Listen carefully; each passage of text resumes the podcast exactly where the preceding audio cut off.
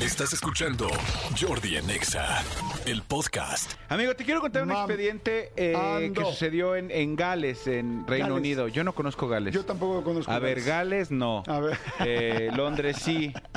Yo no conozco Gales. Amigo, eres bueno, ¿eh? No, no, no, amigo. O sea, es que no, no, no lo conozco, no lo conozco, no, no tengo tantas millas. ¿Quién conoce Gales aquí? ¿Quién será de la gente que nos está escuchando? ¿Alguien nos puede escribir y decir, güey, yo conozco Gales?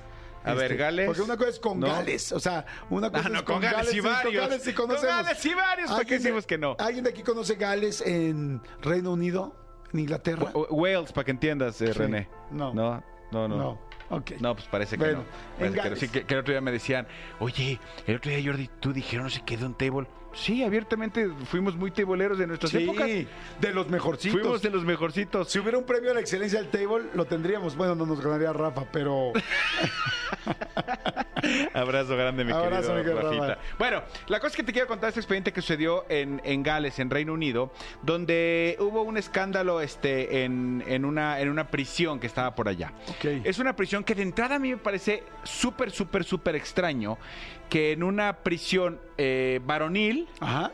haya, eh, eh, mm, ¿cómo se llaman las policías? Este, Eh, ay, custodios. custodias. eh, femeniles. Ok. Es como muy extraño, que o sea, yo no, yo no sabía, es como si en una cárcel, o sea, en una cárcel femenil sí hay custodios hombres, pero los que tienen contacto directo con las reclusas son mujeres. Exacto. Y ya los hombres son los que salvaguardan que todo esté bien. ¿Sabes quién nos contó que había algo muy parecido? El día que entrevisté a este...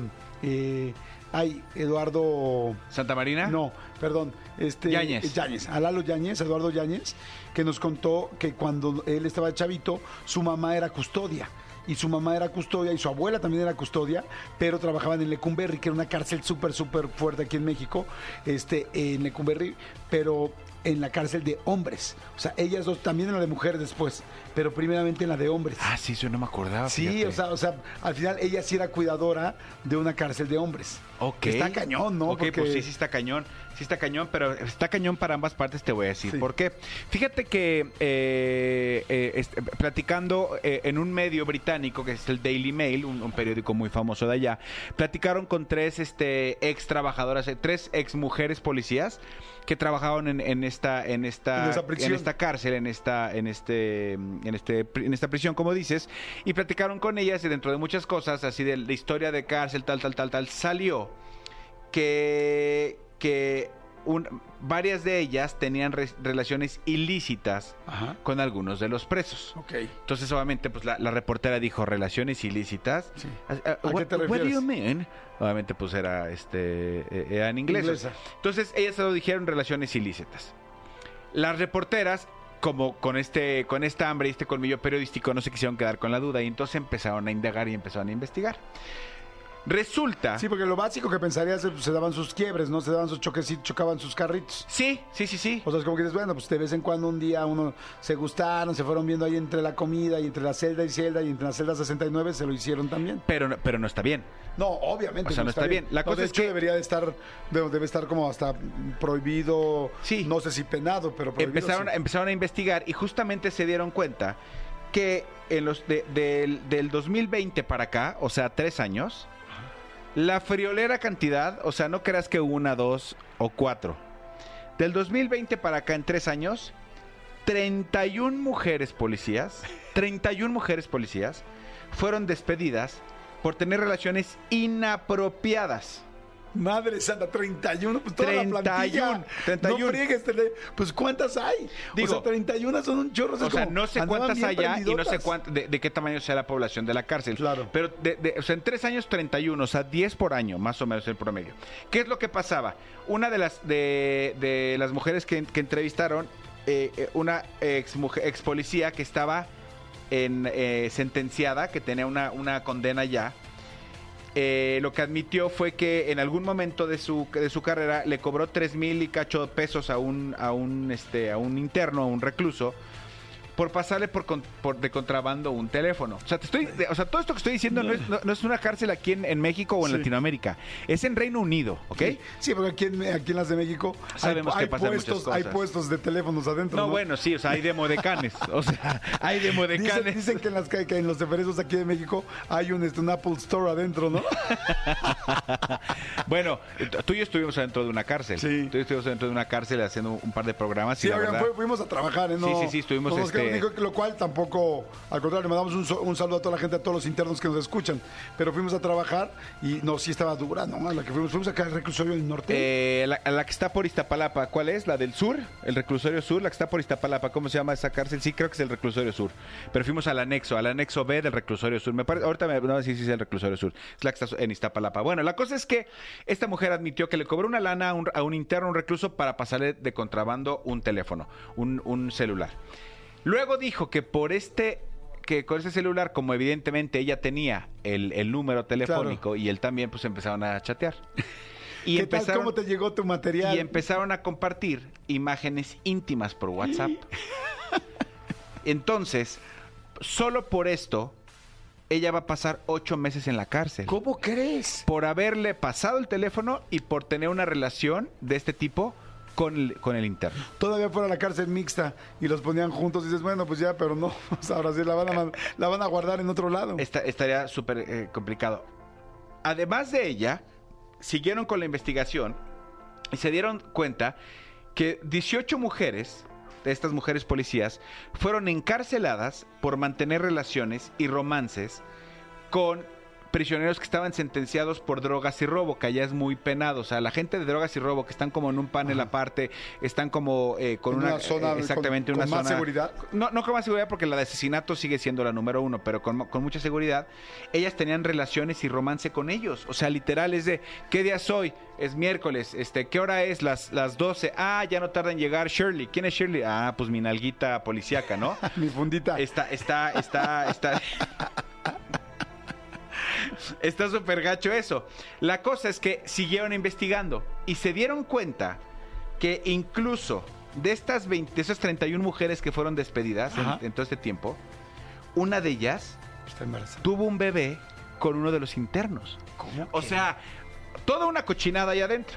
Pero O sea, aquí, estaban haciendo una población nueva. aquí la cosa es que empezaron a investigar cómo era el proceso de selección del personal que entraba a la cárcel. Claro. Porque de repente dices, bueno, pues me imagino que son mujeres que pasan por la academia de policía y que tienen cierta formación, tal, tal, tal. No, No, ya sé a dónde me vas a llevar ahorita. A ver, hágales, amigo. a Gales. Se dieron cuenta que el personal, o sea, la gente de recursos humanos que estaba entrevistando a la gente, pues las entrevistaba por Zoom. ¿Quieres trabajar en una cárcel? Va, va, va. Pues métete a esta dirección, tenían unas juntas, tal. Entrevistaban por Zoom y ¿qué onda? ¿Cómo te llamas? No, pues me llamo Oana. Ah, Oana significa familia. Sí, exacto, exacto, exacto. Ah, contratada. O sea, completamente este, sin nada de. Sin nada de protocolo, sin nada de un, de un cuaderno de cargo, sin nada de saber si tenían la suficiente experiencia de vida.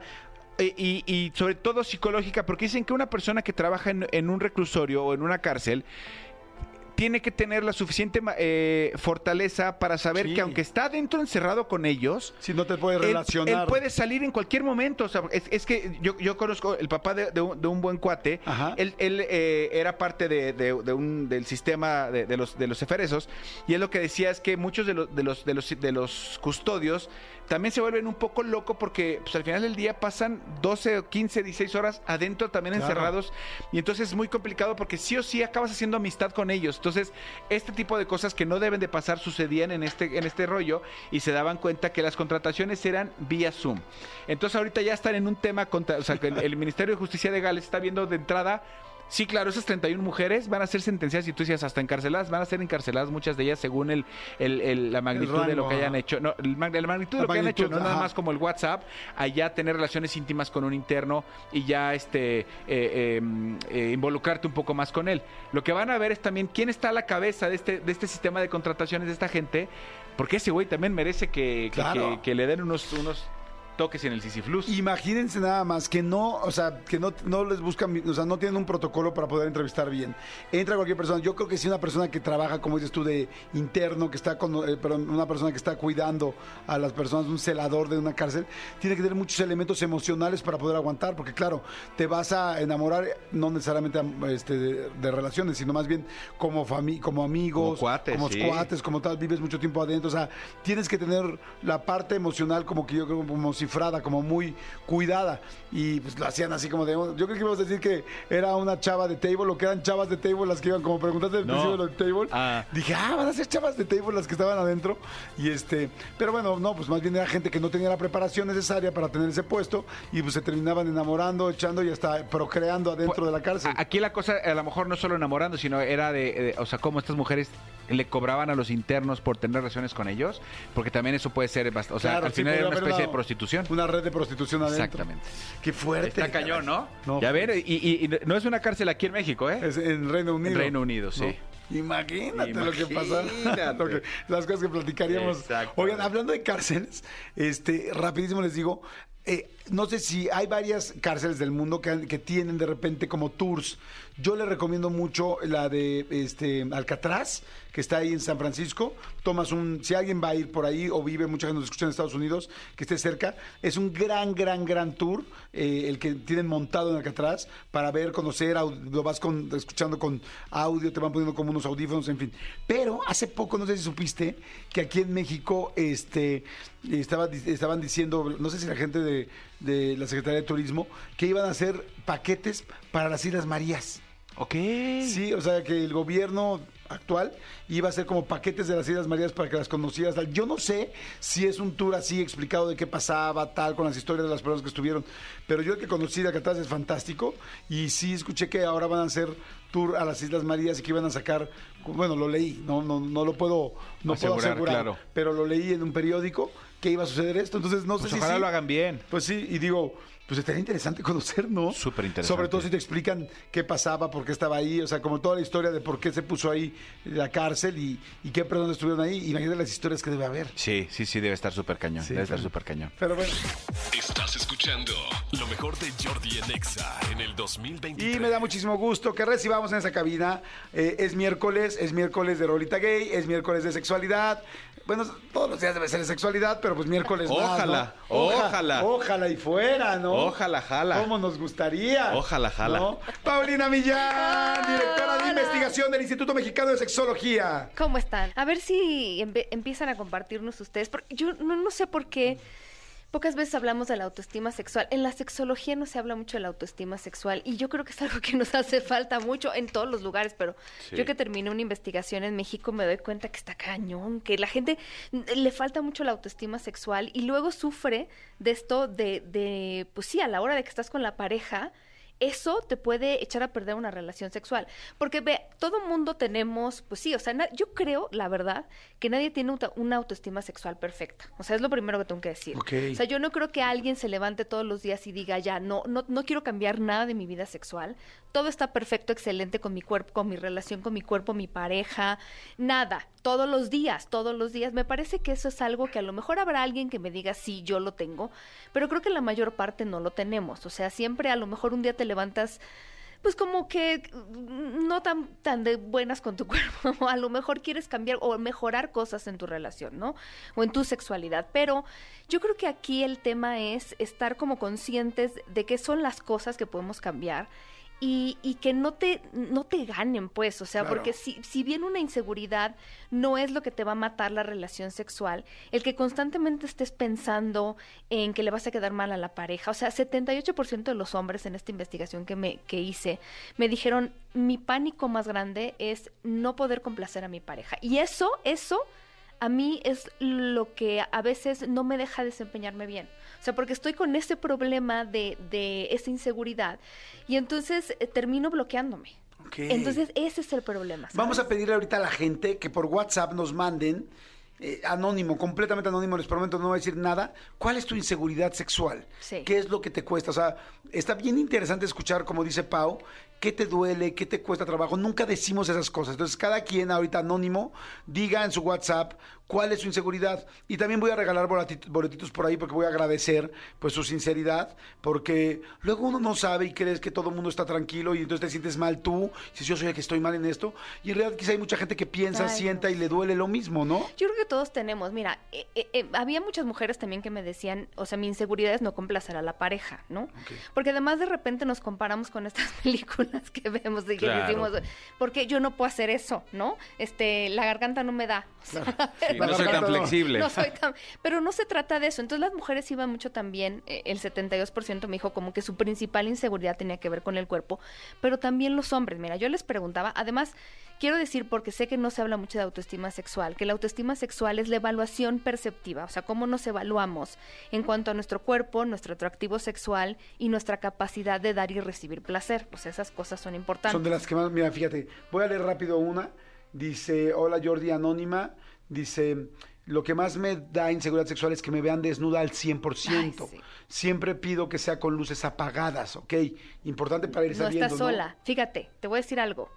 El 58% de los hombres y el 55% de las mujeres dicen que les gusta su apariencia, la apariencia de su cuerpo sin ropa. O sea, solo la mitad. Ajá. Pero, eh, o sea, de esos, los que siempre, siempre, siempre dicen, o sea, están totalmente de acuerdo con eso, solo es el 17% de los hombres y el 14% de las mujeres. O sea, estos porcentajes que te di primero, o sea, están de acuerdo y totalmente de acuerdo. Pero los que sí están se- 100% seguros, solo son uno de cada 10 personas. Una de cada 10 personas que se sienta de Totalmente a con gusto, su- ajá, desnudos, o sea, de pasearse con la luz Pues mira, podemos hacer aquí rápidamente un ejemplo así rápido, ¿no? Tú, Pau, ¿te sientes segura 100% desnuda a, a full de luz con tu pareja? Fíjate, hay días y días, es lo que yo te decía. O sea, hay días en que me levanto, o sea, creo que muchas mujeres, yo lo he platicado con las mujeres, hay días que- en que me levanto como, yo creo que tiene mucho que ver, o sea, porque me levanto con el mismo cuerpo, me queda claro, pero hay días en que uno se siente como, hoy voy a conquistar el en mundo, sí ¿sabes? y en día en Y veces sí y en En veces veces no, exactamente. Yo les puedo decir que a mí me cuesta mucho trabajo. Yo tengo, lamentablemente, una estúpida, porque en realidad es mala y es- está mal, eh, siempre me he querido ver el abdomen marcado, como se lo veo a las personas en, la, en las revistas. Y entonces, evidentemente, como no trabajo lo suficiente en el ejercicio, digo, sí hago ejercicio y me gusta hacer ejercicio y todo, pero nunca he podido, bueno, sí, alguna vez sí lo hice, pero no es mi general. Entonces me gustaría cada vez que me paro desnudo eh, con mi pareja, por ejemplo, me encantaría y sí me estoy volteando a ver y me siento Ah, incómodo. Ayer me hizo una pregunta Celia Lora y me dijo, ¿por qué no te has grabado nunca tenido sexo? Y dije, quizás no me siento tan orgulloso. Pero O ¿sabes sea, qué? ¿Sabes qué pasa? Que eso es Que es una yo- tontería, porque, pues, yo, digo- exacto, yo me siento así en el sentido de si yo me empiezo a ver al espejo, así, si paso tiempo, empiezo a encontrarme esas cosas, porque te, o sea, ya te estás comparando con las muchísimas fotos que ves a lo largo Sí, del día en las redes sociales. Y entonces, claro, siempre sales perdiendo. O sea, en las comparaciones siempre sales ganando porque seguro te ves mejor que alguien. Y siempre sales perdiendo de alguna manera. Entonces, eh, hay un ejercicio que de repente sí, consiste en verte al espejo y decirte por lo menos dos, tres cosas que te encuentres linda todos los días, aunque sean las pestañas, lo que sea. Pero está padre, pero mira, estás diciendo Es- aquí uno, dos. Manolo, ¿tú te sientes o no te sientes 100% cómodo? Es que a diferencia de ti, amigo, yo sí tengo el abdomen marcado. Claro, Pero por el resorte del calzón.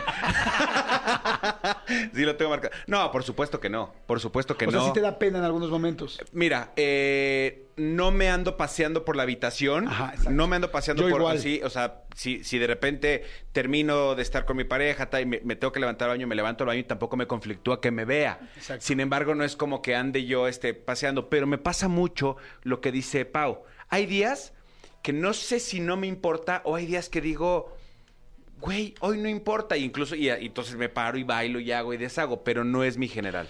Yo estoy igualito que tú. Igual no me, me puedo parar perfecto, no importa que esté toda la luz, tal, pero de eso a que me ponga a danzar y así a modelar, no. O sea, Sí. me- es como voy al baño, tal, regreso. No me da pena pararme, pero tampoco me siento orgulloso. Y es tontamente por comparaciones. Claro, pero además comparaciones de algo que necesariamente, o sea, por ejemplo, el abdomen marcado. Entonces yo te lo concedo hoy porque soy el genio de la lámpara y entonces mañana va a ser otra cosa, porque Claro. estamos constantemente buscando sí, sí, cosas. sí, sí. Porque, la, por ejemplo, la gente, yo me acuerdo que tenía un noviecito que se dedicaba a esto del fisicoculturismo. o como se- Y entonces, sí, ¿no? Muy bien. Y yo lo, yo lo veía y decía, es que todo está perfecto. No, fíjate que es que las pantorrillas. Pero claro, en el deporte que él hacía, esto estaba, o sea, mm, yo no le discutía, o sea, claramente le faltaba trabajo ahí. Entonces, siempre hay algo que te vas a ver raro. Voy a leer varios, ahí están llegando muchísimos, está bien interesante. Dice, hola, buen día. A mí me, hubiera, me da inseguridad no tener unos pechos más grandes, evidentemente es una chava, y no lubricar lo suficiente, y peor aún, que no pueda tener un orgasmo. ¡Wow! Eso está bien padre porque fíjate, corazón.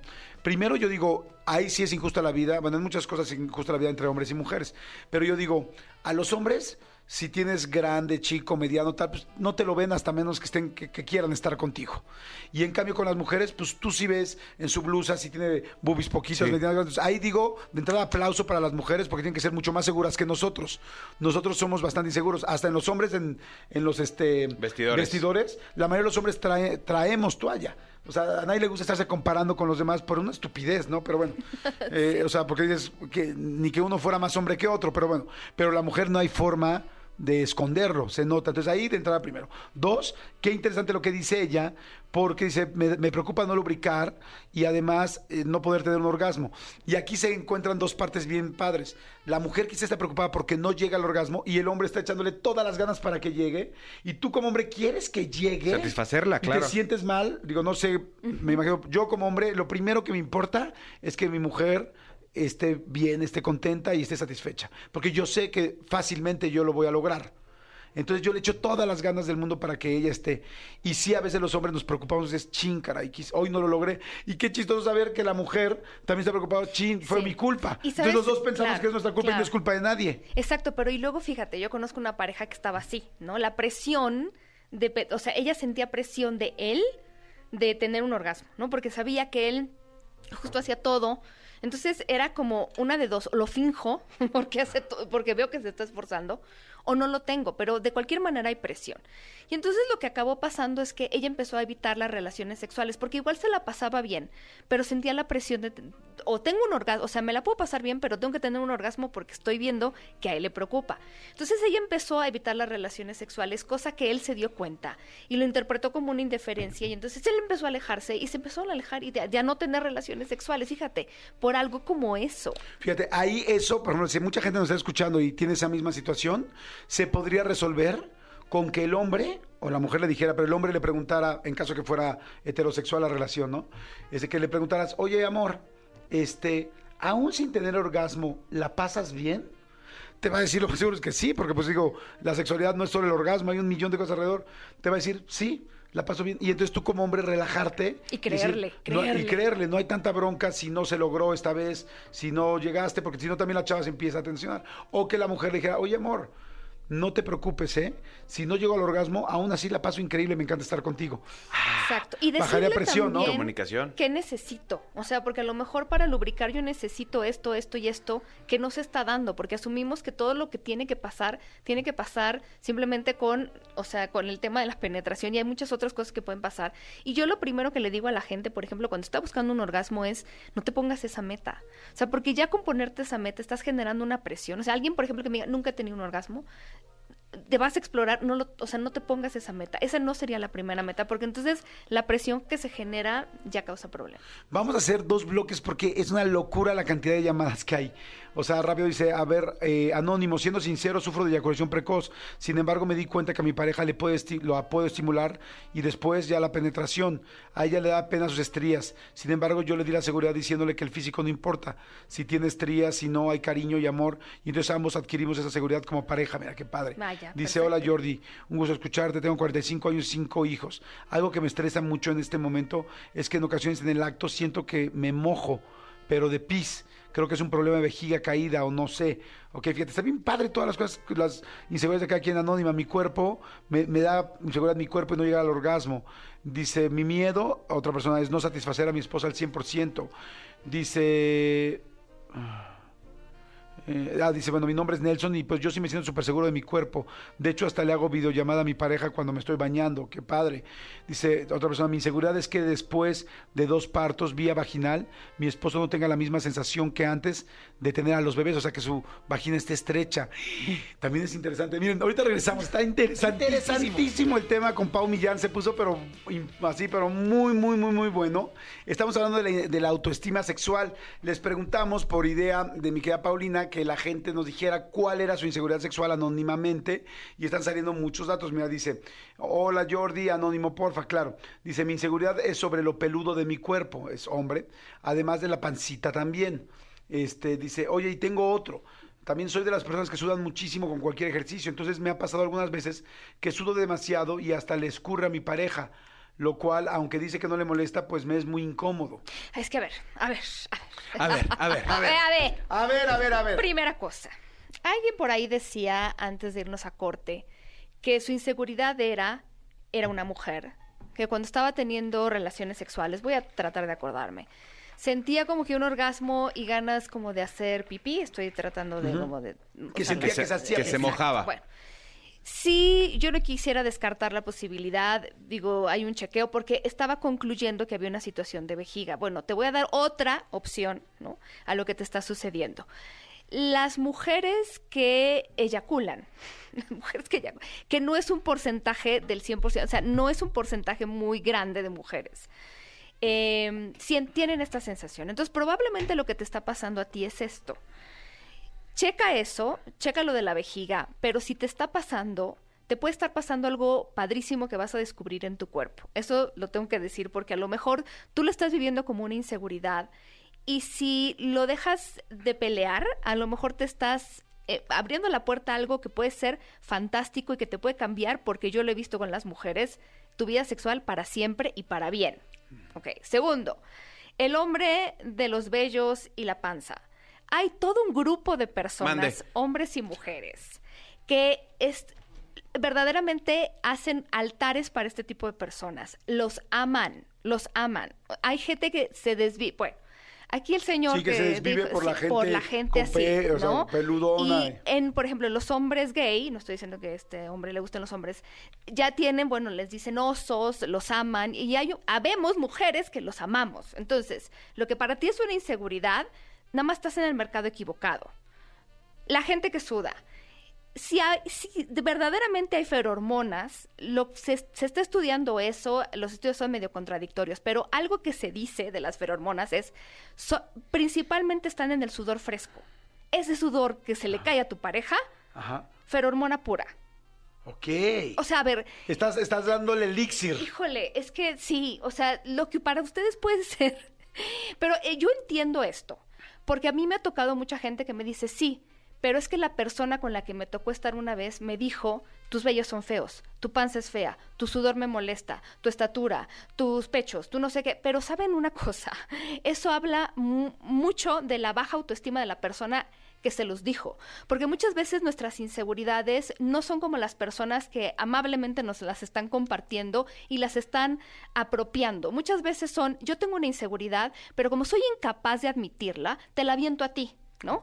Yo me estoy sintiendo muy mal con lo que está pasando y entonces en lugar de decir, ¿sabes qué? Yo no estoy pudiendo, te digo, ¿sabes que Tú eres la persona que no estás pudiendo, tú estás quedándome mal, porque si yo no puedo, seguramente, o sea, mi narcisismo es tal que no soy capaz de verlo en mí y entonces te la estoy aventando a ti. Nunca permitan que una persona haga eso porque eso es una forma muy grave de violencia y de violencia sexual. Entonces, aguas con eso. Dice, este, gracias Paulina. Eh, dice, mi mayor inseguridad es mi cuerpo, la forma de mis genitales. Cuando estoy con mi pareja, siento que no cumplo con un estándar de belleza, aunque él ya ha dicho que le gusto y que ama mi cuerpo tal cual es. Otra gran inseguridad es no llegar al placer máximo como pareja. Yo nada más quiero decir algo en medio de esto. Yo varias veces le he dicho a una pareja, igual no le gusta alguna parte de su cuerpo, y yo le he dicho, me encanta. Y les digo algo, es cierto. Les prometo, es cierto, es cierto, es cierto, es cierto, es cierto, es cierto. Hay muchas cosas que los hombres decimos que son reales. Tuve una pareja también que no se sentía admirable y le decía, yo te admiro. Nunca me lo creyó. Y realmente la admiraba. Claro. Verdaderamente la admiraba. No, o sea, no necesitas admirar a alguien porque tiene un título profesional ni porque tiene una maestría. Hay muchas formas de admirar a alguien. Y como hombre, en serio, crean, crean mujeres. Crean. Si, hay- si tu hombre te está diciendo, a mí me gustan así tus piernas, así me gustan así tus boobies, así me gustan... En serio lo está diciendo porque, porque ¿qué crees? Está contigo. O sea, está contigo. Y quizá conoció a muchas otras personas antes de, poder estar contigo. Y por algo está contigo, porque eres- eres un conjunto, no nada más eres unas boobies. No, y es lo que yo veo del otro lado, son hombres que están verdaderamente frustrados, enojados y llegan al punto de, de verdad de la, de la tristeza absoluta de que se lo están repitiendo a esta persona, primero con mucho amor, con mucha ilusión, y, y ya no saben cómo hacerle creer, o sea, me dicen, a mí me gustaría que ella se viera a través de mis ojos. Y lo único que tenemos que hacer las mujeres es interrumpir este juicio que estamos constantemente haciendo de nuestro cuerpo, de nuestro valor como personas, y es empezar a creerle a esta otra persona que nos ama. Porque solo pensamos que nos tenemos que ver a través de nuestros ojos. Somos el conjunto de muchas cosas. Hay que permitirnos vernos a través de los ojos de las personas que nos aman. Aquí hay una bien interesante que nosotros, la verdad, hasta me estoy arrepintiendo porque tenemos un amigo que tiene la misma situación y jugamos mucho con él y lo vacilamos mucho y igual pues me estoy cayendo en cuenta de que lo hemos hecho mal. Dice, hola Jordi, anónimo. En mi caso tengo ginecomastía. Dije, ¿qué es ginecomastía? Y ya veo entre el paréntesis. Condición en hombres que tengo los pechos muy grandes y me da mucha pena mostrar mi cuerpo y tener relaciones. Exacto. Este, es un, es un, es un tema. Es un tema. Ajá. ¿Y qué, le dirías?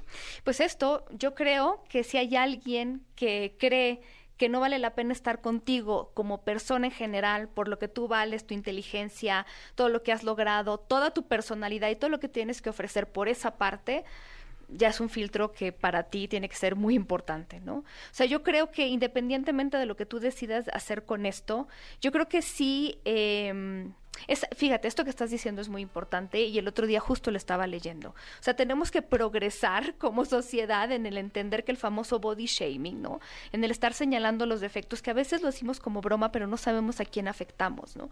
Y entonces esta parte, eh, todos, todos tenemos algo que nos que nos cala, que nos mueve, que es así como que lo que nos dicen y nos, ah, ¿no? Las cosas. Yo creo que todo mundo tenemos algo y yo creo que lo que hay que aprender es a no dejar que otras personas lo señalen. O sea, aprender que eso es algo que tú tienes, que es parte de ti, que forma todo lo que tú eres, todo lo que tú puedes ofrecer. Entonces, eh, yo creo que más bien, mmm, si tú llegas a pararte frente a alguien, de, desde ahí diciendo, fíjate que yo soy una persona defectuosa porque tengo esto.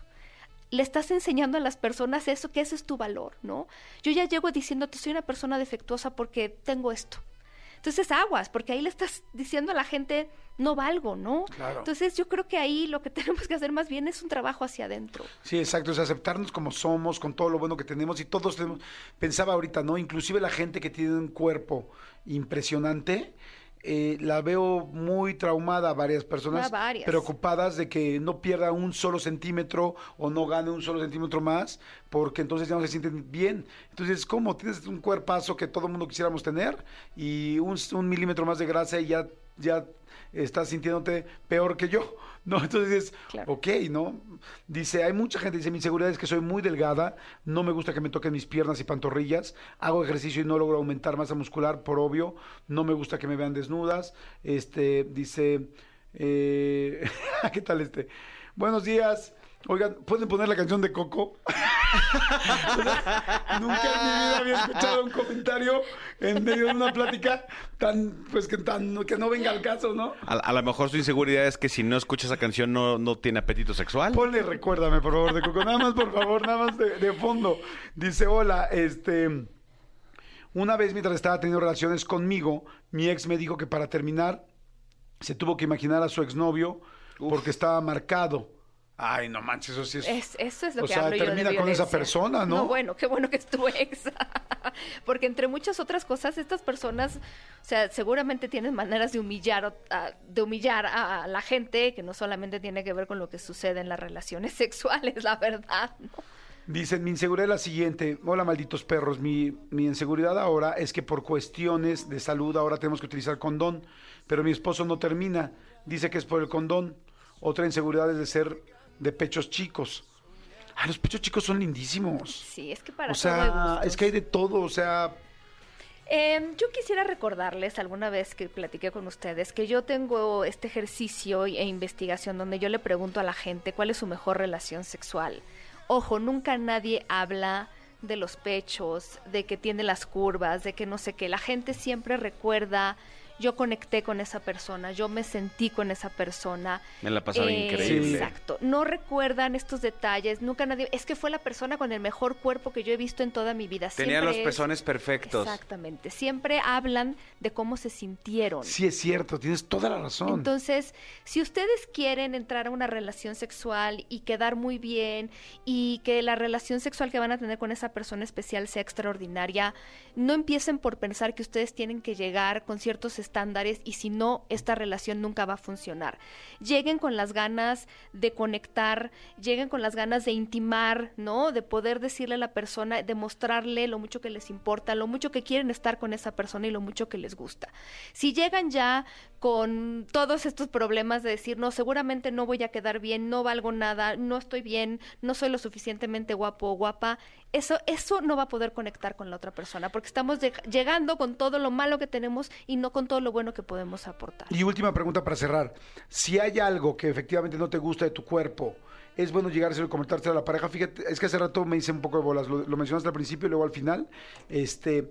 Es bueno llegar y decir, fíjate que a mí me cuesta mucho trabajo una mujer, ¿no? Me cuesta mucho trabajo mis piernas, o fíjate que a mí me cuesta mucho trabajo mis boobies chiquitas, pero este, pues nada más te lo platico porque pues es algo Sí. que me cuesta trabajo para que la otra persona haga empatía contigo. Claro. Pues el otro tiene también cosas que no le gustan, evidentemente. Y me encanta, así es como tú lo tienes que decir. Fíjate que te quiero platicar que a mí me cuesta trabajo esta parte, que a mí me cuesta, porque además incluso hay muchas mujeres, por ejemplo, y esto lo he visto en las investigaciones que hablan, no me gusta que me toquen el abdomen. Esa es una parte que las mujeres no.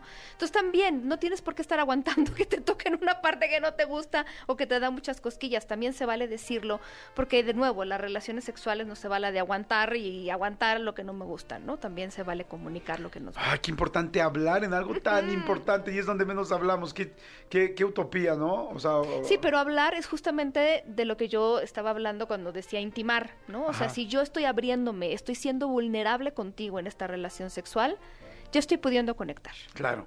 Oh, estuvo interesantísimo. ¿Quieren platicar más con, con Paulina, este, con Pau Millán? ¿Quieren acercarse más a ella? ¿Quieren terapia? ¿Quieren más datos? ¿Quieren terapia por Zoom o presencial?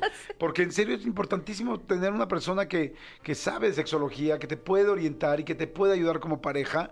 Este, eh, pues bueno, que se comuniquen contigo. ¿Cuáles son tus datos? Yo trabajo en el Instituto Mexicano de Sexología, www.imesex.mx. Estoy como Sex Pau Millán y en Instagram como Sex Paulina Millán. Si quieren oír mi podcast que se llama Sexópolis, por ahí tenemos cosas interesantes. Buenísimo. Está en todas las plataformas. todas las plataformas. Sexópolis. Pónganle Sexópolis. Sí. Y este para que lo busquen. Va. Perfecto. Pau, muchas gracias. Estás escuchando lo mejor de Jordi en Exa en el 2023. Tengo en la cabina en este momento a dos invitadas increíbles que no las voy a presentar porque ustedes se van a ganar unos boletos con, de ellas, diciéndome rápidamente el primero que me diga quién es. Le voy a hacer preguntas aleatorias a cada una de ellas y quien me diga inmediatamente quién es o quiénes son, se lleva boletos. Primeramente. Hola, ¿cómo estás? Buenos días. Buenos días. Acércate un poquito más al micrófono porque se me hace que tienes buena Ahí voz. estoy bien. Ahí estás muy, muy, muy, muy bien. Este, tengo entendido que vienen llegando de otro país. ¿De dónde? De Argentina. Perfecto, muchas gracias. La segunda pregunta es para mi otra eh, invitada sorpresa. Invitada sorpresa, me comentan que llevas ya eh, algo de tiempo cantando. ¿Cuántos discos has hecho en tu vida? ¿Puedo decir malas palabras? Sí, sí, sí. claro que puedes decir malas palabras. No, no digo mejor. Eh, ¿Como 11? ¿12? Como 11, 12, 12 discos. Discos. Perfecto. Sí. Eh, O sea, un ¿Nietos tienes? Sí, uno solito. Bueno, no me digas el nombre porque no quiero revelar. Madre Santa, vean esto nada más. o sea, no quiero spoilar todo el mundo. Amanda Miguel, Amanda Miguel, Amanda Miguel, Amanda Miguel y Ana Victoria. Vean esto, ¿eh? Vean nada más. Señores, Amanda Miguel y Ana Victoria. Aquí en la cabina. Muy bien, wow, ¿qué tal? Ay, fíjense, la gente es lindísima y está súper al tiro. Y claro que sí, al primero que puso Amanda Miguel o Amanda Victoria, al primerito primero le vamos a dar boletos para el Auditorio Nacional que va a ser el Ay, 17, muchas ¿no? Gracias, sí, este jueves. Oye, pero fíjate qué, qué cosa más linda. A mí me da mucho gusto porque eh, yo conozco a Amanda y a Ana Victoria desde hace bastante, pero, pero las conocí mucho más a partir de la entrevista que tuve la oportunidad que, que me hicieron favor de darnos ¿Qué este, para el canal de hiciste, YouTube. Qué entrevista cierto? tan más linda, Es ¿verdad? Tierna, hermosa. Se quedó con nosotros. Fue una entrevista que eh, siento que también nos pasó a nosotras. Nos, te conocimos más y creo que nos dio la oportunidad de que mucho público conociera una parte de nosotros que no conocía. Sí, y, y porque- fue contigo. Y, y Ay. la seguimos subiendo siempre a nuestros sitios digitales. Y eh, a mí me encantan las entrevistas cuando se le da la oportunidad a la persona de conocer la persona como persona, ¿no? Más de que, que anda promoviendo. Claro. Sí, fue precioso ¿Y tú fuiste porque así? Ah, fue precioso, la pasamos increíble. Eh, sí, hubo momentos muy emotivos, evidentemente. Momentos también de muchas risas, la pasamos fantástico. Pero a mí me encanta que la gente pueda conocer al artista que ya admiramos, como es, es- como es su caso, pero también conocer realmente a la persona, ¿no? ¿Cómo ha llegado ahí?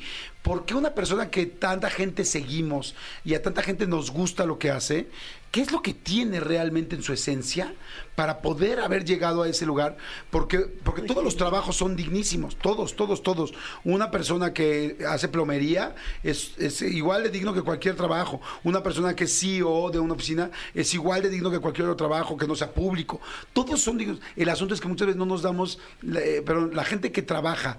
eh, manejando emociones para los demás, tiene una vida especial. Entonces es interesante escuchar por qué emociones has pasado, qué cosas han pasado, para que nos hagas sentir tanto, ¿no? Porque las dos cuando suben al escenario hacen sentir a la gente. Y eso es algo que no se enseña en ninguna escuela.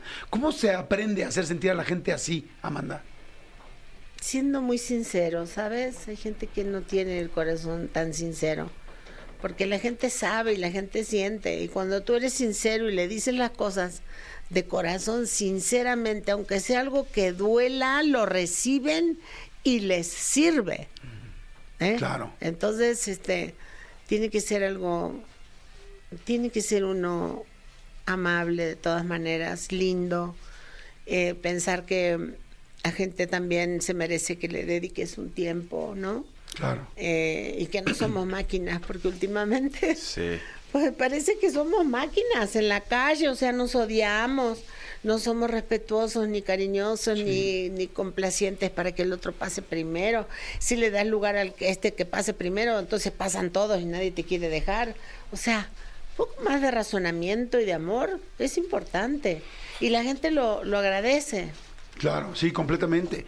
Oye, y, y- y es que es cierto, o sea, ya, ya no nos Por eso yo ayer decía que era tan lindo lo que había pasado ahora en el asunto de la Casa de los Famosos, no sé si supieron todo esto, pero de una, de una chica trans que ganó, Sí, que mucha gente no se había dado, no se había dado la la oportunidad de conocer gente solamente por prejuicios, dándote cuenta que cuánta gente has desperdiciado la oportunidad de conocer fantástica Claro. por un prejuicio. Y, y sobre la misma pregunta, Ana, arriba del escenario, el sentir tanto, estoy con Ana Victoria y con Amanda Miguel para la gente que se está uniendo, este, me imagino que de repente te ha tocado alguna presentación, alguna canción o muchas, con todo un movimiento y una vorágine dentro de ti de emociones que te están pasando. Sí, es fuertísimo, sobre todo cuando estábamos iniciando esta gira y, y tocaba la parte en la que mm, se presenta el holograma de papá.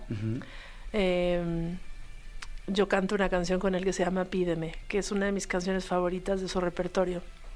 Y para mí Pídeme, desde que la canto con él en el concierto, tomó otro sentido porque habla de, del amor eterno entre padre e hija, perdón. Y que le pides que nunca termine, ¿no? Claro. Y me ha pasado muchas veces que en el escenario pues te rompes y no puedes cantar, no puedes cantar porque las emociones son muy fuertes, pero de pronto tomas un momento y ves a la gente que está conectando contigo y te das cuenta que es una oportunidad más que te está dando el público, la vida, las circunstancias divinas eh, de ese momento para, para sanar, para vivirlo intensamente y, y así, y así sucede, ¿no? Ya pasa y después te sientes mejor y el concierto que sigue lo puedes llevar mejor y, y es cuestión de seguir, de no rendirte, creo. ¿Ha habido una canción que no puedas terminar? Esa, pídeme, me cuesta mucho esa y volveré. Volveré es otra canción que, que no- nos, nos cuesta mucho porque la cantamos tantas veces con él. Y, ay, perdón. No, no, no. Y nada, la versión que usamos para, para, para este concierto es la versión que cantamos por última vez con él. Eh, esa es la voz, porque papá tenía la capacidad muy visionaria de grabar prácticamente todo lo que hacíamos. Entonces tenemos voces de él, de todo, de todos los momentos, y, y utilizamos esa, esa versión. Y en esa versión, eh, él dice, volveré, volveremos más fuertes y más sanos de mente. Eh, y a mí me impresiona mucho ese momento en el concierto, porque yo no sé si mucha gente lo cacha, Ajá. pero yo lo cacho cada vez y para mí es un mensaje, porque la idea es aprovechar ese momento de vida que tienes para construir, para ser mejor y para volver en la filosofía que creas, ¿no? O para ir mejor y más sano. Sí, porque me encanta el demente, no hablando del asunto físico. de sino, mente, o sea, de- espiritual, o sea, estar mejor, Ajá. volver mejor. Fuerte. Sí. Sí. Sí. Wow. Y ese- Sanos, más Ese sanos. es el mensaje del concierto para mí. O sea, que, te- que la gente que vaya el jueves eh, perciba que para nosotros es una gran oportunidad de agradecerle y de rendir un hermoso homenaje, pero también de dejar un mensaje de espiritualidad y de que estamos aquí hoy y mañana no sabes y que de verdad tienes que valorar muchísimo el tiempo presente. Claro, Sí, claro, completamente. porque la vida se va. Sí. Y con ese mensaje empezamos el concierto que se llama eh, La Carcajada. Con la Pero canción. la, la canción se llama La Carcajada, pero habla precisamente de que la vida, Se va. pues la vida se va, se va, se va, se va. Y si tú no la aprovechas, no la disfrutas, este, la vida se va. Sí. Y en vez de que un día más, pues es un día menos que tú perdiste de amar, de estar con la gente que, que tú quieres y de hacer lo que tus deseos tienes. Y la gente desperdicia mucho el tiempo Sí, y hace mucha pelotudez, mucha pelotudez. O deja de hacer, o deja mucho de vivir. De hacer cosas que, que tenías que hacer en su momento. O das poquito a veces como por estrategia emocional. Y creo que cuando haces eso te, te haces mucho daño. Hay que dar. Sí, porque das poquito esperando que te den mucho. A ver, no, Claro. tampoco la gente es tonta. Claro. O sea, de, da mucho y recibirás quizás mucho más. Sí. Mucha gente trabaja pensando que ya la hora, la hora, lo no, trabaja pensando en dar más. Y es que sí es cierto, Fede, estaba pensando ahorita, dejamos, eh, da- das poco para no tener miedo de algo, para no sufrir. Pero en ese no sufrir, por ejemplo, en el amor, ¿no? Recuerda que me imagino que hablabas de algo así, Ana Victoria. Es como gente que no se arriesga en el amor para no sufrir. Pero entonces es como, en realidad estás dejando de vivir. Y en el momento, y se va a acabar la vida, y entonces dejas de vivir para no sufrir. Entonces, como Estás- tienes la vida para vivirla y la estás haciendo como menguada todo el tiempo para codo, no. codo, codo, codo, como- codo, codo, para no lastimarse. Y también para no decir codo, codo en el sentido espiritual, codo, de no disfrutar. Y también codo, es- este, real codo, porque hay gente que es coda. Sí. que está llena de dinero Sí, y no tacaño, disfruta. claro. Y no está con los amores y le vamos acá, vamos allá. También eso de dar es algo que siento que es muy interesante porque a veces de pronto estás en una relación que dices, ok, yo le voy a dar más de lo que me da, pero es injusto, ¿no? Pero yo siento que si tú das y a lo mejor en esa relación no se dio lo que querías, la vida eventualmente te paga el dar.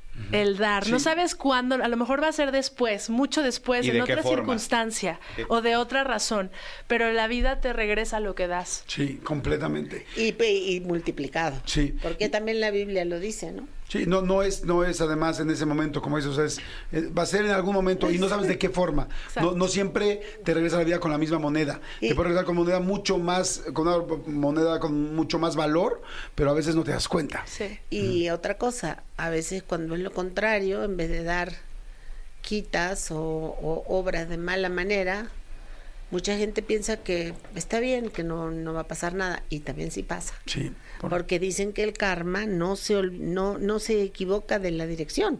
Sabe, Eso me sabe encantó. para dónde va. Sí, no, eso me encantó porque mucha gente dice total robo y nadie va a saber. Bueno, pues Te tengo el día de mañana, Claro. quién sabe qué te pase, ¿verdad? Sí. Y, y, o sea, hay actos que suman y otros que restan y restan cañón con cualquier otra cosa que tú ni siquiera te imagines. Es cierto. La vida es una oportunidad y hay que disfrutarla como tal, siendo lo mejor posible en todos los aspectos y disfrutando la vida, porque la vida se va. Exactamente, me gusta mucho lo que están diciendo. Mira, qué lindo que ahorita, sin, sin pensarlo, porque entraron eh, realmente Ana Victoria, Amanda Miguel, eh, venían pasando por aquí, veníamos para saludarlos, le dije, por favor, entren al aire rápido y sin pensarlo, pues seguro palabras muy muy interesantes y muy profundas que a mucha gente le van a funcionar, a nosotros mismos nos funcionan en este momento.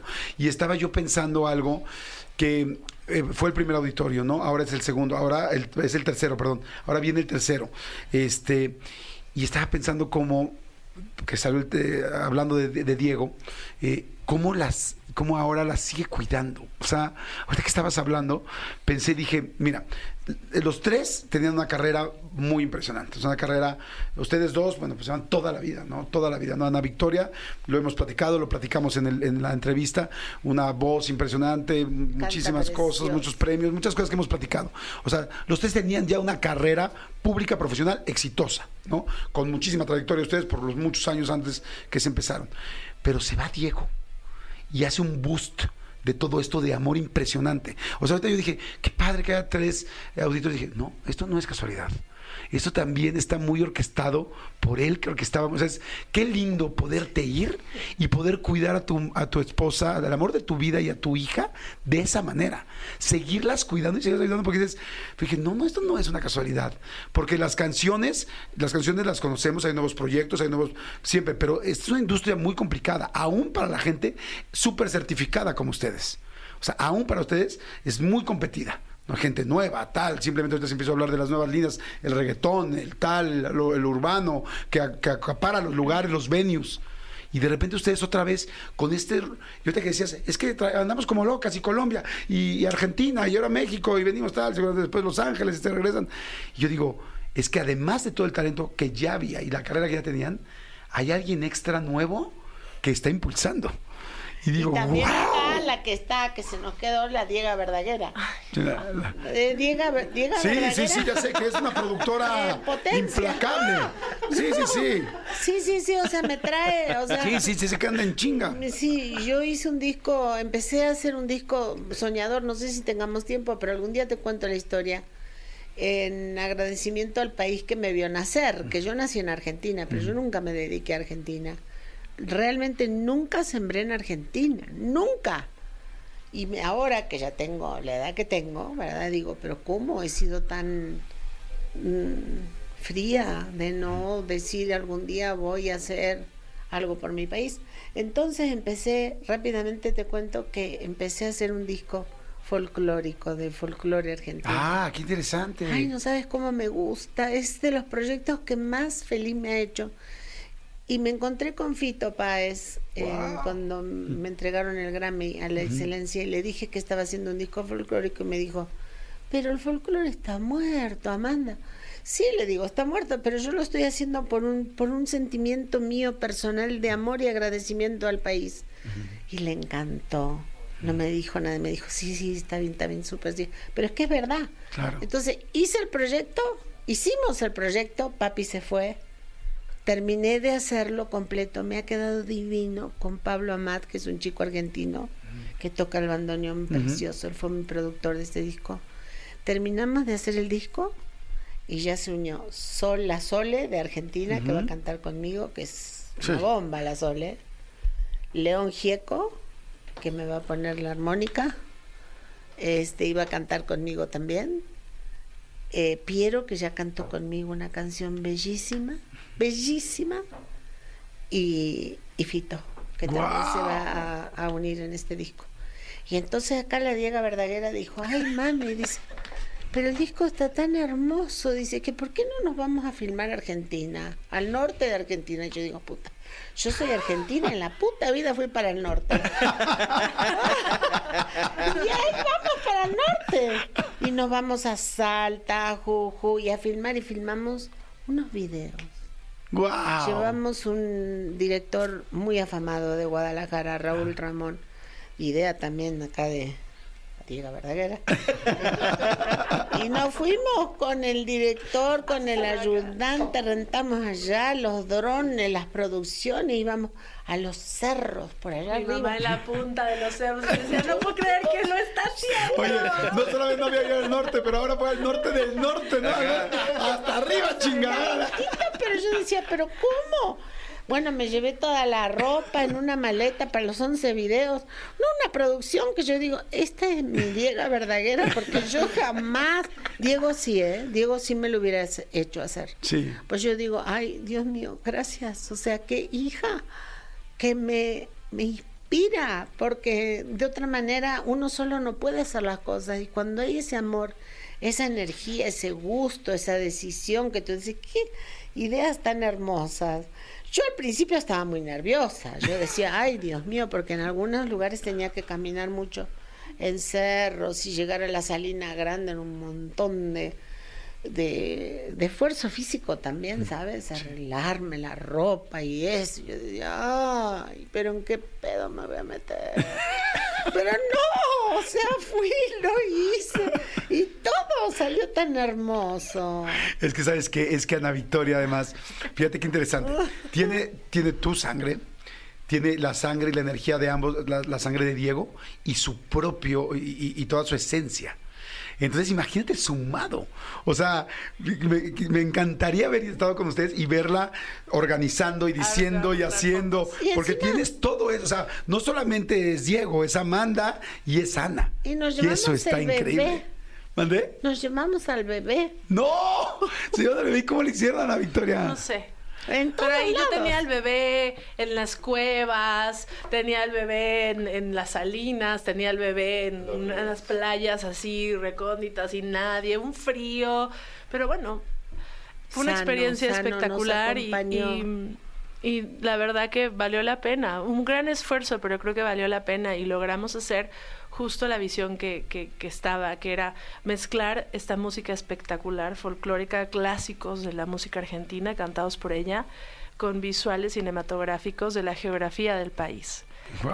Entonces, Estamos fascinadas. es una, es una cosa preciosa lo que, lo que va a estar disponible. No sé cuándo, pero cuando lo esté, creo que el público mexicano y el público suyo de Argentina que, que hace mucho que no la ve, creo que va, va a disfrutar mucho el proyecto. Y yo creo que va a haber algo, algo muy especial en este disco porque la razón por la que lo arrancaste, eso me fascina, ¿no?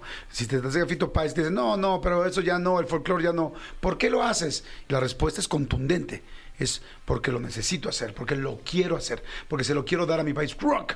Ahí es cuando, cuando hay un, un inicio tan auténtico, hay una gran posibilidad de que sea algo gigantesco. Y si a eso le sumas, ve eso nada más, estoy viendo las fotos, si a eso le sumas este talento y esta línea y esta nueva visión también de Ana Victoria y juntas todo este esfuerzo de tanta gente, estoy seguro que va a ser algo con mucho, mucho, con, con- con mucho poder, con mucho, mucho poder. Mucho Oigan, poder. chicas, la verdad es que, ay, es que nosotros podemos platicar horas.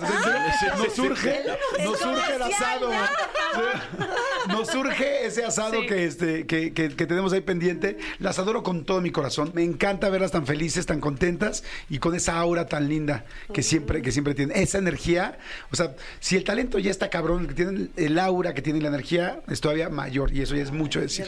Gracias, chicas. Muchas gracias. Amanda, No nos Miguel y a la Victoria. esta entrevista para nada. Nosotros queríamos, bueno, te agradecemos la entrevista, pero yo quería darte un beso y un abrazo. Ay, yo, yo a ustedes, a las dos que las adoro con todo mi corazón. Estás escuchando lo mejor de Jordi en Exa en el 2023. Señores, está con nosotros consultor en imagen, comunicación facial, mindfulness y empresaria de la cerveza artesanal, Renata Roa. Sí, es cierto, gracias. Qué bonita presentación. Y ¿Cómo rica la cerveza? Bien, muy bien. Y tú dinos de tu cerveza porque sí está muy buena, muy, ¿Verdad muy. que sí? La cerveza Boruma. Boruma. Pues ahí sí sígala, la verdad es que está, está bien sabrosa para los ¿Dónde la pueden seguir? Está riquísima. Sí, bueno, en Instagram y ahí nos contactan y se las podemos llevar a domicilio en Ciudad de México y en Querétaro. Pero no hay, no hay una... pronto, pronto, pronto, No, en puntos de venta. No, no, una dirección. No, una O dirección. sea, arroba Boruma o algo. Arroba cerveza Boruma con B grande, B grande O R U M A.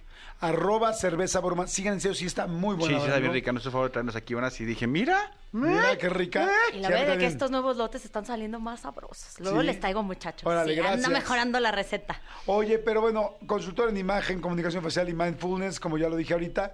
Y está buenísimo el tema de hoy, el propósito. A ver, yo creo que todos hemos estado en alguna crisis existencial. Yo creo que a veces unos más que otros. Ahí yo me declaro culpable. Y creo que justo por eso, eh, qué importante tener algo que medio nos saque la cabecita de esas crisis. Y yo es en donde he encontrado el bendito propósito, un gran aliado, una, un gran este floti para esos momentos de incertidumbre donde no sabes, ay, como para dónde darle. Y más que después de la bendita, del bendito bicho, mucha gente anda muy perdida. A ver, les voy a pedir, perdón que te interrumpa, les voy a pedir que, me, que nos manden un WhatsApp al 5584 11 14 07 y nos digan si no, si les falta propósito o si no tienen propósito. O sea, díganme por favor su estatus. Este, a ver, vamos entonces con el propósito. Me encanta. Y antes de que nos empiece a dar taquicardia, porque yo cada vez que escuchaba la palabra propósito y tienes un propósito y yo decía que no, en vez de ayudarme, como que me estaba dando ahí microinfartos. Lo primero que te quiero decir, si a lo mejor sientes que no tienes propósito, es que en realidad ya lo estás viviendo, pero a veces nada más nos falta articularlo, ponerle palabras para decir, ah, es esto. Yo siempre pongo como el ejemplo, es la típica tía, la tía Paquita, que trae los lentes en la cabeza y dice, mijitos, ¿no han visto los lentes? Y, tía, los tienes en la cabeza, ¿no? Para mí eso Madre, es el propósito, convertí- ¿no? Ya me convertí en esa tía. Somos la tía Paquita oficialmente. Tal cual. Entonces, amo entender primero el tema del propósito como este tema donde ya lo vives, pero a veces cuando lo tienes tan claro, es decir, ah, aquí están, es como el decir, ok, ahora sí ya tengo como esta mirada y esta posibilidad de motivarme porque se vuelve nuestra alarma antiflojera y sobre todo le da mucho sentido y nos ayuda a recontar nuestra historia. Para mí, ¿qué es el propósito? Es la capacidad que tenemos de entender nuestra vida los primeros 14 años para saber qué cosas que a veces nos pueden haber dolido mucho tienen una gran, pero gran capacidad de ayudarnos a entender para qué somos muy buenos, no nada más desde el lugar empático, sino porque al transformarlo tenemos como un superpoder. Ejemplo, alguien que perdió a su perrito a los tres años y sigue llorando por el perrito, si le sabe dar la vuelta, seguramente mucho de su contribución al mundo puede ser el cómo acompañar procesos de duelo y a lo mejor ser un gran aliado en perros y el impacto, porque ahorita les voy a explicar que tiene que ver la el tema del propósito con estos dos verbos, el impacto y la contribución que, que digamos que le puedes dejar al mundo, el cómo te encantaría ver el mundo. Entonces, uno, ya estás viviendo tu propósito, aunque a veces no sepas que ya lo estás viviendo. Dos, tu historia personal es tu gran aliado para que al darle la vuelta tengas como una claridad increíble de por dónde puede ser ese camino. Y ahí es en donde nosotros tenemos que empezar a perdonar y a darle la vuelta a esta narrativa que a veces no nos sirve, porque en realidad ha sido perfecta nuestra historia para poder vivir y poder dejar algún legado, contribuirle a, más personas. Cuando, cuando de repente dices, oye, es que ya me llovió sobre mojado, ya es demasiado para mí, me, he tenido muchos problemas. ¿Qué opinas ahí? ¿También, sí- ¿También es parte del desarrollo? A ver, más allá de que Dios les da las mejor, las pruebas más grandes a sus mayo- a sus mejores guerreros, yo siempre pensaré que en donde hay sobre todo algún tipo de dolor, también hay una gran posibilidad de transformación. Y esa transformación puede ser sumamente inspiradora para el mundo y evidentemente también para ti en, en este proceso. Entonces, más allá de que te esté lloviendo sobre mojado, a veces es bien complicado pensar bien. Y esa frase, de verdad, yo la tengo casi casi tatuada en el corazón, es de mi mentora. Ella decía, pensar bien y sentir bien cuando te va bien es muy fácil. Pero pensar bien y sentir bien cuando te está yendo mal, ahí viene la verdadera maestría del ser humano. Entonces, Claro. para mí ahí empieza entonces el verdadero trabajo de transformación y de conciencia en estos momentos desafiantes, que sí nos va a ayudar también a darle mucho más sentido a nuestro propósito. Completamente de acuerdo, que perfecto. Entonces, ¿cómo lo vamos, seguimos buscando? Entonces, primero, y estos dos pasos ya los tenemos claro. El tercer punto, te decía que el propósito está compuesto por dos palabritas bien importantes. La primera tiene que ver con contribución y esto con qué se come. Con este super talento que tú tienes, con esto que hayas explorado a lo largo de tu historia de vida, que se te da de una manera tan sencilla que a veces ni siquiera lo honras. ¿Por qué se te da tan fácil? Porque a veces toda tu familia también lo hace y es, "Ay, obvio todo el mundo hace reír a la gente. No, compadre, no, todo el mundo puede hacer reír a la gente. Quizá ¿no? en tu familia sí, A pero lo no en el tu mundo. familia- exactamente, ¿no? No todo el mundo puede llegar a hablar con las plantas. No todo el mundo puede solucionar este crisis en un segundo y no tener a lo mejor un sobresalto de estrés. Hay talentos que eso te ayuda a tener, entonces muy claro cuál es la contribución, desde además un gozo, porque cuando estás contribuyendo, si ese talento tiene que ver con tu propósito, te da mucha pila, te carga la batería. Esa es entonces la primera parte del propósito. Ok. Y la segunda, y esta parte a mí me enloquece porque tiene que ver mucho con tus, lo- tus valores y con estos, este idealismo que todo el ser humano tiene. ¿Cómo te gustaría y cómo soñarías que fuera un mundo ideal? Y aquí entonces es poner, digamos, que tu semillita y tu, y tu granito para que realmente puedas hacer la diferencia. Cuando tienes entonces muy claro que tu propósito no tiene que ver contigo, a ver, Renata, pues es que yo me despierto para darle de comer a mis hijos y ese es mi propósito. Padrísimo que ese es un motor, una motivación, pero un propósito va más allá de lo que de lo que para ti o para los tuyos les puedes aportar. El propósito es poner al servicio de la humanidad lo que tú has pulido a través de tu experiencia y que a la vez puede ayudar a hacer de este lugar un mejor lugar. Wow. ¿Por qué se me hace tan poderoso? Porque entonces, un día que no quieras despertarte, pues no es así como, ay, bueno, pero no pasa nada. Si mi propósito es nada más pagar la colegiatura del sobrino, hombre, mi tía, mi prima, me prestan y la pago.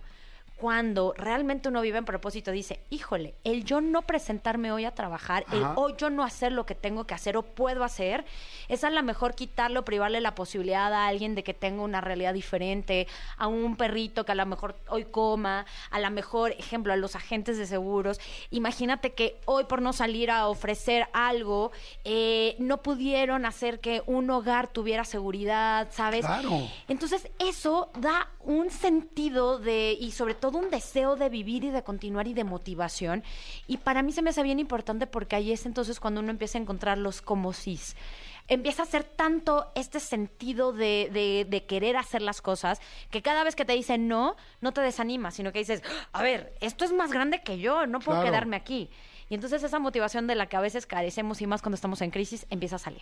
Me encanta, porque entonces lo empiezas como a cimentar en otras cosas, en otros objetivos, en el que te das cuenta todo lo que algo que parece que para ti es hay algo sencillo, no va a pasar nada, no nos iba a pasar. Claro. O sea, ¿cuál es la línea de lo que haces, no? Por ejemplo, yo lo veo clarísimo con tu propósito, Jordi. El que tú digas, ay, no, qué flojera, no voy a grabar la entrevista del domingo. ¿A cuánta gente le estás privando de entretenimiento, de inspiración, de posibilidades, de que le haga algo clic en su vida y diga, "Ah, por esta historia, híjole, me cambió la perspectiva? Entonces, ahí ya no es, ay, cuántas vistas o cuánto no sé qué, cuánto... di-". No, va por el no hacerlo, va a tener un impacto en lo que a lo mejor el entretenimiento, pero además inspiracional, que es lo que ahorita estás creando y a mí se me hace poderosísimo, puede llegar a aportarle a la vida de las demás personas. Entonces, para los que nos están leyendo, no sé quién te dijo que sí es cierto, yo ahorita me siento un poco perdida, yo te diría, a ver, no estás perdida, lo único es que la vida te está invitando a que hoy te hagas preguntas para darle un poco más de formalidad a esto que ya vives y que de esa forma puedas realmente darle un sentido y contribuir con tus talentos a, a un mundo mejor. Me, me- me encanta la, la idea, me parece buenísimo y entonces está de esta manera es más fácil encontrar tu propósito, ¿no? Sí, que te encanta, que claro, honras, qué tal, claro. que en qué eres muy buena, en qué eres muy bueno, que ya lo ves como algo normal, pero no es normal. Todo, No. Todos somos muy buenos en algo, ¿no? Claro, todos, todos, todos. No, no, el Dios ultrapoderoso al quien le cree, a quien le quiera rezar no nació, no naciste y dijo, ah, este el sin poder. No, todos tenemos un poder y creo que también parte de nuestro proceso es descubrirlo y de nuevo también nuestra historia personal. De verdad, yo hago mucho énfasis porque a veces vamos cargando un equipaje tan pesado que no nos deja avanzar cuando en realidad ahí hay muchas respuestas cuando le sabemos dar la vuelta y sabemos transformar ese desafío. Oye, dice eh, Jordi, yo me siento un poco perdido conmigo mismo. Trabajo en el área de auditoría, pero nunca me gustó mi carrera y mucho menos mi trabajo. Quiero ser jugador de tenis profesional y también me gustaría estudiar para sobrecargo piloto. ¿Qué le dirías? Yo te diría, híjole, a veces uno no puede dejar de la noche a la mañana lo que nos han vendido como seguridad porque hay que romper un montón de creencias, pero el, el que hoy hayas aceptado que no te gusta, ya llevas como el gran camino avanzado. Yo te invitaría a que empezaras con el primer paso, alias, investiga en dónde puedes estudiar para hacer este, ¿sabes? Eh, eh, Piloto. piloto, que empieces entonces a practicar, no nada más una vez cada mes este el tenis, sino que realmente empiezas a ponerle disciplina. Y cada vez cuando vaya uno ejerciendo y, y sobre todo ejercitando ese músculo, la transición después va a ser hasta obvia. O sea, claro, llevo tantas horas este, practicando tenis, claramente tengo que seguir ese camino. Entonces, sé que a veces el miedo nos puede paralizar. Yo siempre diré, hazte amigo del miedo, ve haciendo pequeñas cosas que te lleven a lo que realmente quieres hacer y de esa forma la transición va a ser muchísimo más suave. Wow, me encanta. Dice, Jordi, ¿le puedes preguntar a Renata, por favor? Llevo 16 años perdidos. Me urge encontrar mi nuevo propósito de vida. ¿En dónde me puedo encontrar fel- en dónde me, en dónde me puedo encontrar feliz para trabajar?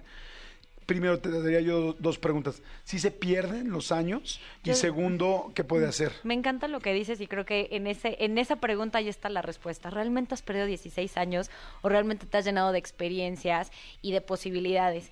En el- la filosofía taoísta, que es en una de donde vivo mucho, lo que se llama también el camino dorado, el primo hermano del propósito, decimos que en cuanto más te tardes en encontrar o abrazar tu camino dorado, tu propósito, más rápido lo desarrollas, porque ya traes otras herramientas que te van a ayudar a hacerlo más fácilmente. Entonces, no has perdido el tiempo, únicamente has explorado diferentes caminos que te van a ayudar para realmente abrazar este statement, bueno, esta frase de que va a ser tu propósito. Y la segunda, yo siempre diré que las respuestas están en nuestra historia personal, también en particular en nuestra cara, me fascina. Este próximamente voy a lanzar justo un taller de encontrar tu propósito a través de tu rostro, invitadísimo si me quieren seguir en mis redes renata-roa. Y bueno, pues este nada más te digo, no estás perdido, nada más la vida te está diciendo, preguntas, hasta te preguntas para que realmente puedas empezar entonces a escuchar las señales. Oye, Renata, nada más para terminar. Si una persona ha perdido tanto el propósito al nivel de no querer vivir ya, ¿qué puede hacer? La desesperanza para mí es verdaderamente uno de los grandes riesgos y es eso, cuando ya ni siquiera ves la luz que brilla y, y el rayito, ¿no? Que, que nos puede salvar. Yo te diría, si ya es así tu caso, sí o sí pide ayuda este, de algún especialista. A lo mejor y lo que sí necesitas es algún este, psiquiatra, algún psicólogo, alguien que realmente te acompañe. Pero el que vayas con pequeños rituales, cosas chiquitas como empezar a encontrar la alegría en las pequeñas cosas. Renata, pero no puedo, sí es cierto, el gozo es un tema que tiene que ver con un estado mental para estar realmente presente y gozarlo, pero haz una lista de cosas que te gustan para que las empieces a vivir, pide ayuda profesional y sobre todo empieza también a agradecer aunque sea una cosa a la vez para que vayas empezando a ver lo que sí tienes y no lo que te falta. Ay, me encanta, me encanta cada vez que vienes, mi querida Renata. Tus redes, ¿dónde te seguimos? ¿Dónde podemos conocer más de este tema? Eh, Estoy bueno en mi canal de YouTube todos los martes, lanzo contenido, eh, Renata Roa Moreno, en Instagram, este Renata-Roa. Hoy inicié también, de hecho, un reto para reducir el estrés en mi canal de Telegram. Este, en mi Instagram, ahí está el canal de Telegram para que los que se quieran sumar, más que bienvenidos. Y bueno, pues feliz de estar siempre compartiendo. Gracias, gracias. No, hombre, todo- Escúchanos en vivo de lunes a viernes a las 10 de la mañana en Exa FM 104.9.